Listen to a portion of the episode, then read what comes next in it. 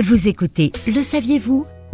Un podcast produit par l'Indépendant et proposé par Diane Laloum. Une personne qui n'a jamais commis d'erreur n'a jamais tenté d'innover. Albert Einstein ne croyait pas si bien dire, surtout si on applique sa maxime dans le domaine de la cuisine où le hasard fait particulièrement bien les choses. Pas de panique si vous réalisez de travers la recette. Votre prochaine bourde culinaire peut faire la une du Top Chef de demain et même vous ouvrir la voie de la fortune. La preuve en histoire.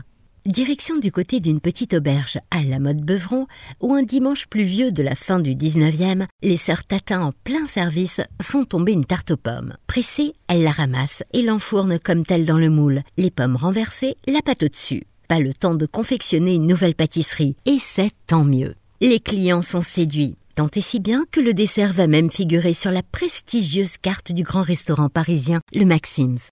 C'est donc à une tablée de chasseurs impatiente et grivoise que nous devons ces pommes caramélisées à même le moule, recouvertes d'une pâte craquante, un dessert mondialement connu qui nous fait fondre de bonheur.